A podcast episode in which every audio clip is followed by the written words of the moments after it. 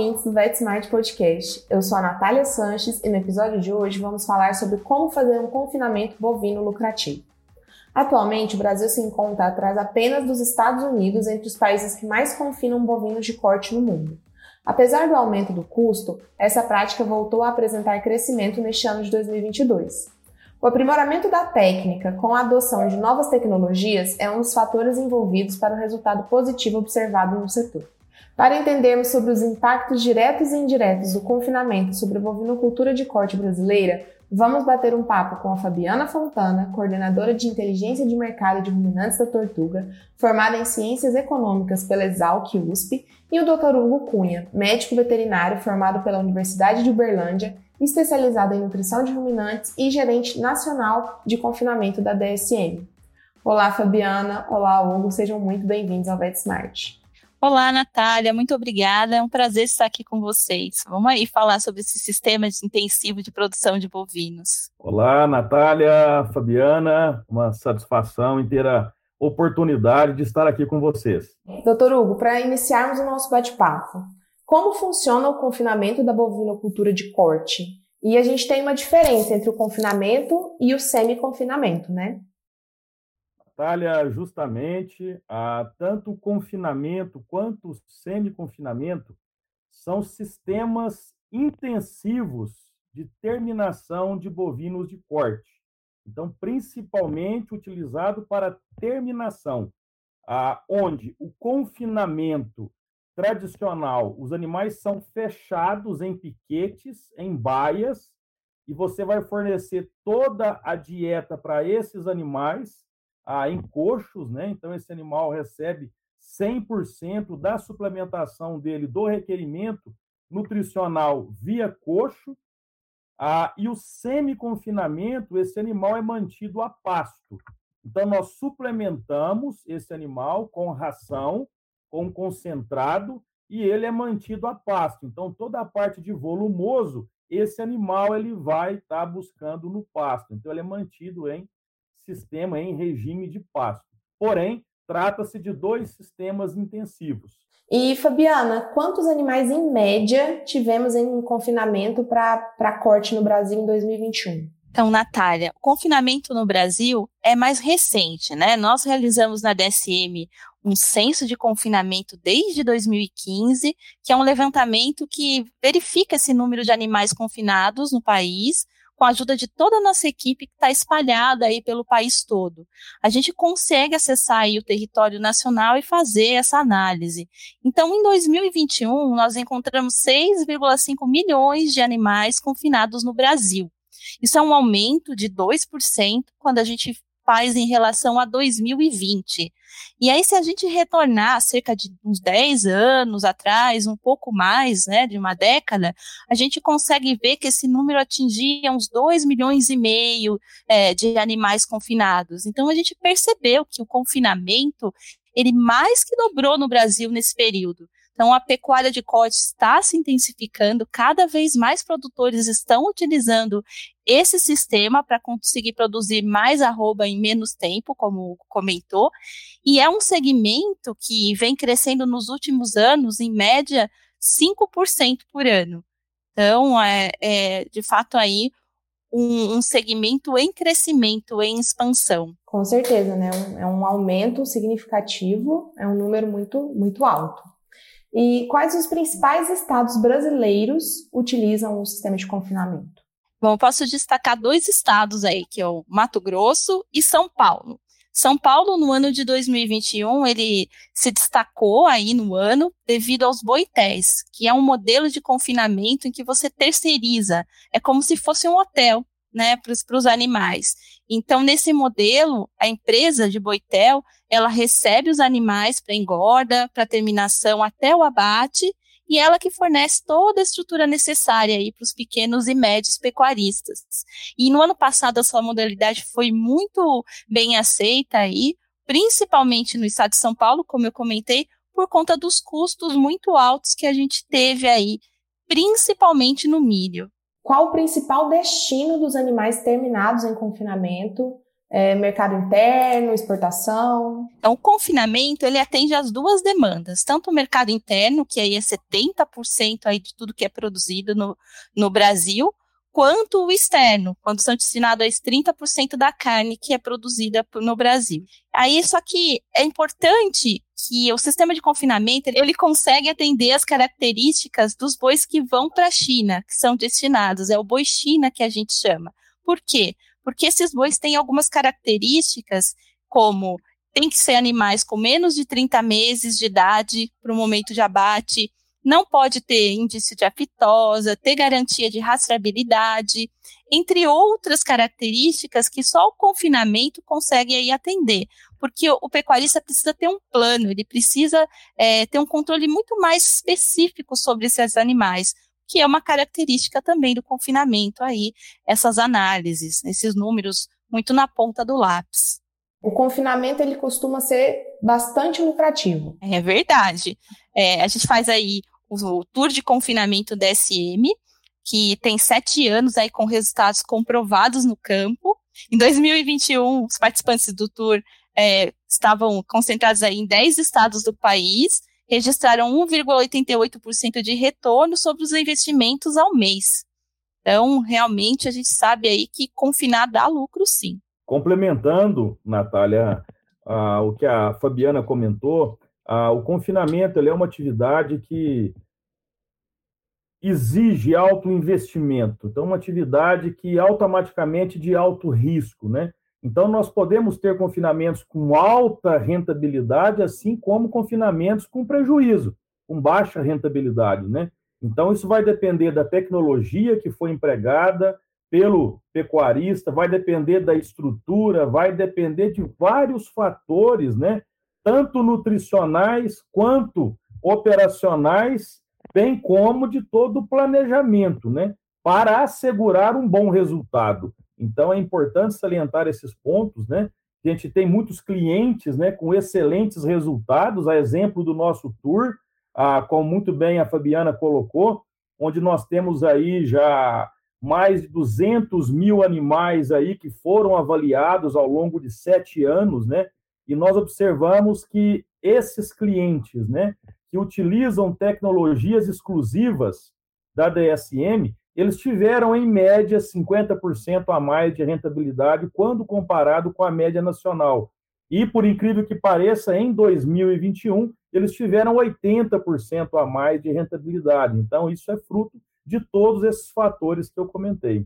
É, e lembrar que, é, além do, do alto investimento inicial, a gente também tem aquele investimento de manutenção, né? Que a gente não pode fazer o investimento inicial, montar a estrutura e uma hora ela fica defasada, a gente precisa fazer uma reforminha ou outra. Então, realmente é um sistema que sempre precisa de, de um investimento ali, né? Com certeza, Natália, é um investimento constante, né? Então, você tem o que você comentou, esse investimento inicial, né, para construção e o investimento ali de rotina, né, de manutenção da, da operação. Então, hoje, para você ter uma ideia, uma estrutura de confinamento aí, pecuarista gasta algo em torno de R$ 1.500 a R$ 2.500 por animal confinado, por animal instalado, considerando toda a estrutura. Então, não é um investimento barato, né? Hugo, e falando do ponto de vista do produtor, quais as vantagens para adotar um sistema intensivo? Já que a gente está falando desse alto investimento, o alto custo por animal, mas qual que é a vantagem que o produtor vai ter? O primeiro e principal ponto é um aumento no desempenho, um aumento na performance. Né? Então, você tem um aumento no ganho de peso aí, que chega a ser três vezes aí, dependendo da época do ano aí, superior a sistemas tradicionais de pasto, né? Então, esse é um ponto bem interessante. Outro ponto importante, Natália, é você conseguir aumentar o giro da propriedade. Então, você consegue trabalhar com mais animais e um menor espaço de tempo, né? Então, a gente consegue colocar desempenho em 90 dias de confinamento ah, em algo que o animal a pasto levaria mais de um ano, né? Então, a gente consegue girar mais animais, trazer mais retorno para o pecuarista, né? Então, ele consegue ter receita num período crítico do ano, que é o período de seca, né? Que é um comportamento dos confinamentos brasileiros. Normalmente, o confinamento do Brasil ele se inicia em meados de abril, maio, e ele finaliza ali setembro, outubro, novembro, isso 70% aí do volume né, de animais que são confinados no país. Então, são confinados durante a estação seca do ano, período que o pecuarista não tem um pasto né, de qualidade e quantidade. Então, o confinamento proporciona isso aí ao, ao pecuarista. Quais os erros que o produtor e o médico veterinário não podem cometer no confinamento? São diversos aí, né? Então, assim, nós temos falhas que vão desde parte de estrutura, né? Falando de estrutura do confinamento, confinamento mal planejado, mal dimensionado, né? Currais pequenos, a pouca disponibilidade de área de coxo para esses animais, gerando competição, né? Gerando problema, né? E dificuldade de consumo, isso vai refletir em desempenho desse animal. A estrutura também relacionada à parte de a bebedouro, parte de água. Então é importante salientar que o boi, é, diferente de qualquer outra né, categoria animal, né, a água é fundamental para o ruminante. Né? Então nós temos que cuidar muito por, por esse lado e muito confinador peca. Preocupa com outras partes de instalações e esquece do requisito água. Né? Então nós temos também falhas operacionais ô Natália, falando de manejo, né, falando das rotinas diárias do confinamento, e aí falando de trato, número de fornecimentos diários, quantidade de comida a ser fornecida por piquete, a fábrica de ração é outro ponto importante. O que, que nós buscamos, né? A dieta que é formulada pelo nutricionista, ela precisa ser a mesma dieta que é consumida pelos animais. E nem sempre isso acontece, né? Você formula uma dieta, passa para o produtor, e aí ele encaminha para a equipe da fazenda, chega na fazenda, a, a turma de fábrica, né? Formula algo diferente, e isso acontece principalmente pela equipe ali de, a, de pazeiros, né? Que vão estar tá colocando ali dentro do vagão cada ingrediente, ele não respeita essas quantidades, então a dieta que ele está fabricando ali já é diferente da dieta que foi formulada pelo nutricionista. E depois, quando entra no vagão também, não respeita tempo de mistura, e ele vai fornecer outra dieta ainda diferente. Então, você vê que exige realmente muitos cuidados, né? A operação de confinamento. Exige planejamento, protocolos né, nutricionais que são adotados aí, as dietas, dieta inicial de adaptação dos animais, depois eles passam por uma dieta intermediária, na sequência, seguindo para uma dieta de terminação, assim como falhas também, Natália, da parte de comercialização.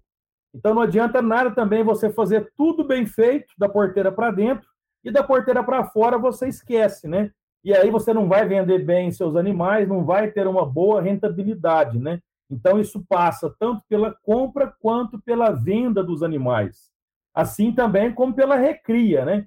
se eu não recriei bem esse animal, eu não vou ter um bom desempenho dentro do confinamento. Então, são diversas falhas aí que são acometidas e que fazem toda a diferença dentro do sistema de confinamento.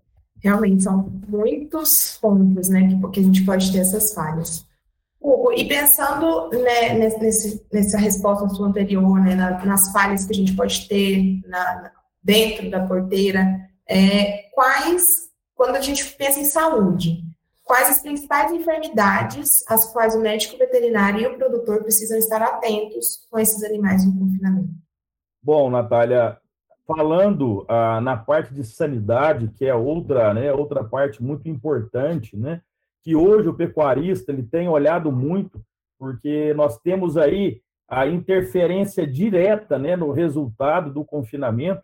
Nós temos aí protocolos sanitários né, que são adotados na entrada a, do confinamento. Então, cada confinamento tem um protocolo diferente, dependendo da região, Natália, que ele se encontra, dependendo de época do ano, dependendo de origem né, dos animais.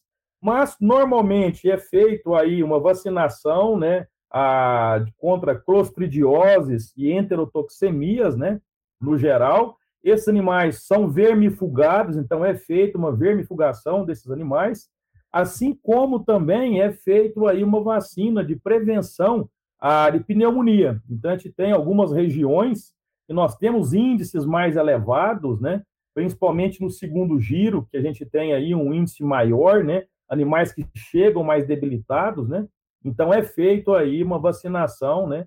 para controle de pneumonia. Então, esse aí é um protocolo que é adotado pela maioria dos confinamentos. Então, animais que chegam mais debilitados, Natália, recebem também ah, outros, outros ah, ah, suplementos aí adicionais, né, para que eles tenham aí um, um bom resultado, aí, uma boa recuperação nesse início de confinamento.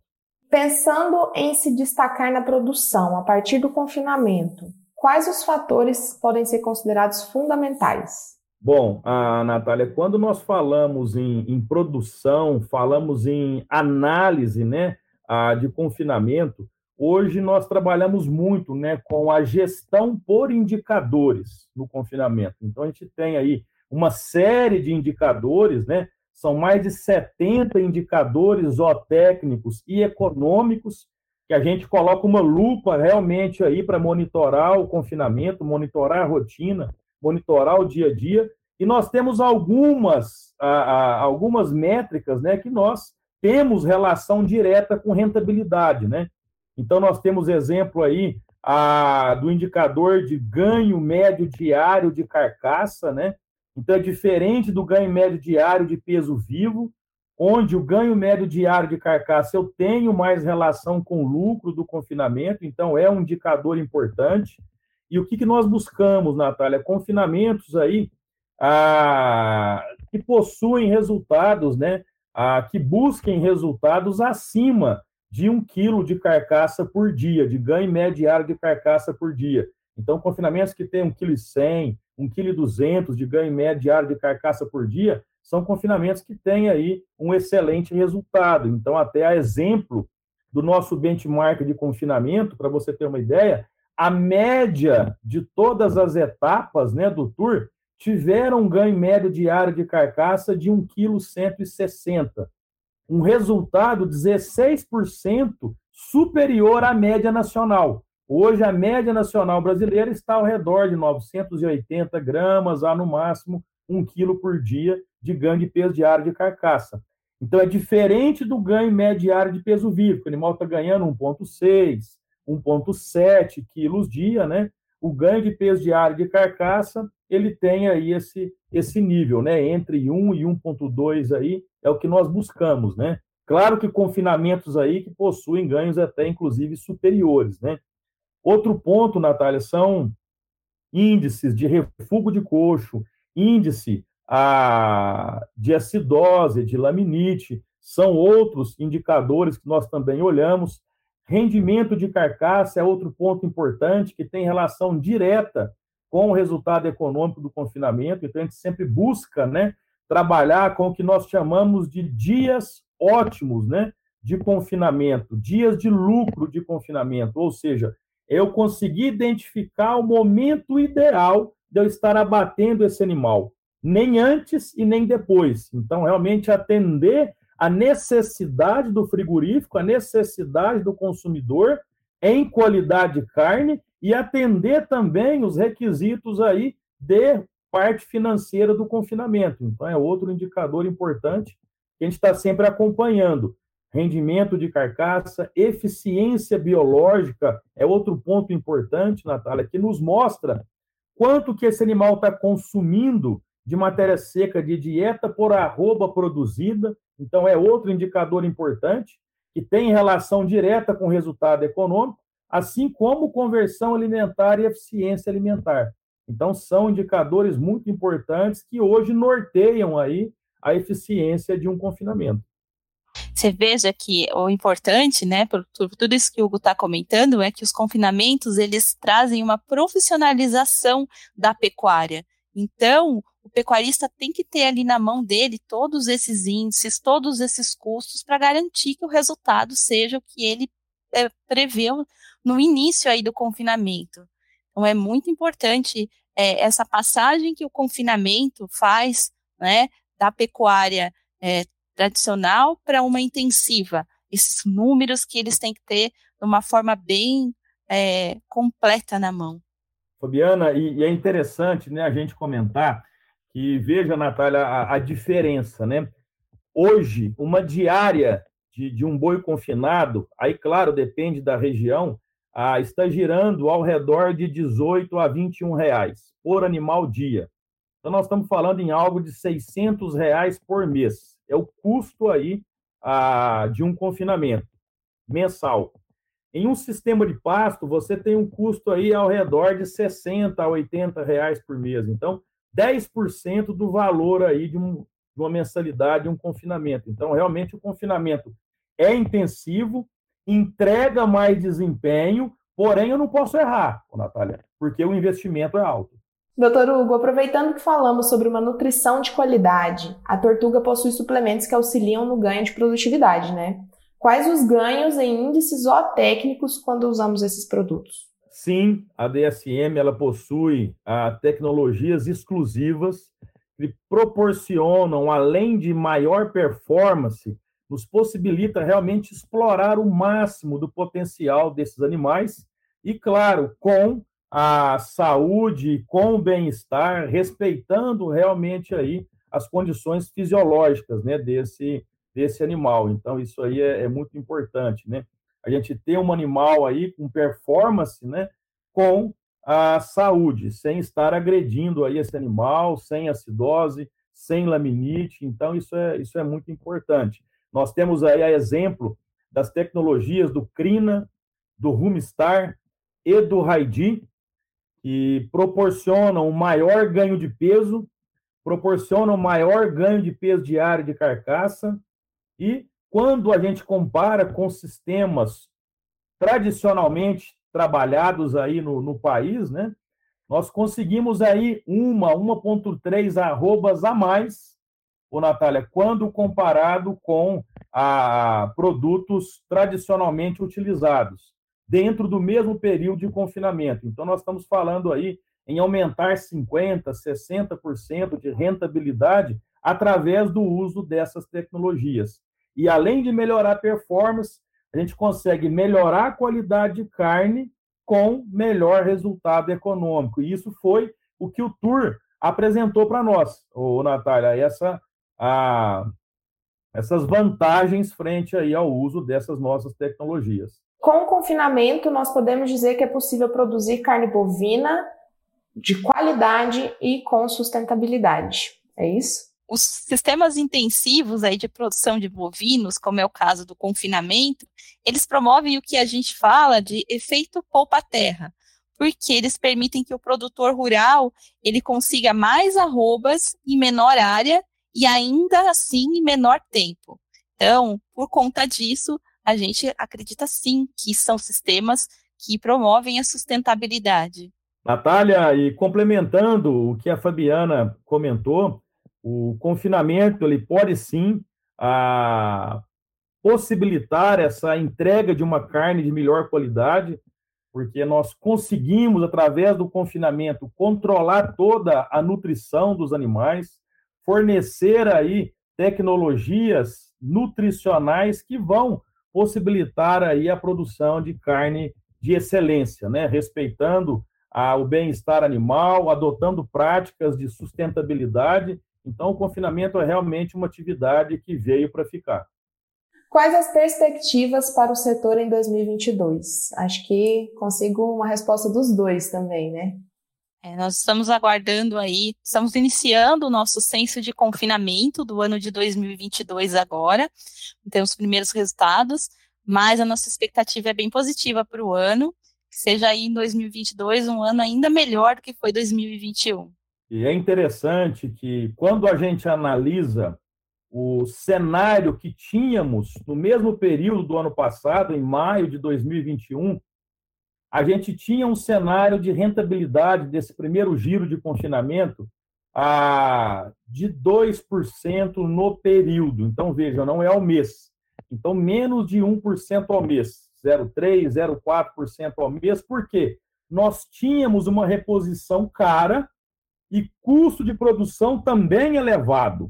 Então, quando a gente olha, por exemplo, o preço do milho, hoje o milho está 12% abaixo do mesmo período que foi praticado em 2021. Com base em São Paulo, a gente tinha um milho em maio de 2021 de 100 reais e hoje temos um milho de 88 reais. E milho que é responsável por 65% do custo alimentar das dietas de bovino de corte confinadas no Brasil. E aí, quando nós olhamos para esse ano de 2022, então nós temos um milho 12% a, abaixo do preço que foi praticado, nós temos uma arroba 8% mais, mais valorizada quando comparada com o ano passado. A gente tinha aí base São Paulo, uma arroba de 310, hoje temos uma arroba de 334 reais em média, então 8% aí maior o valor.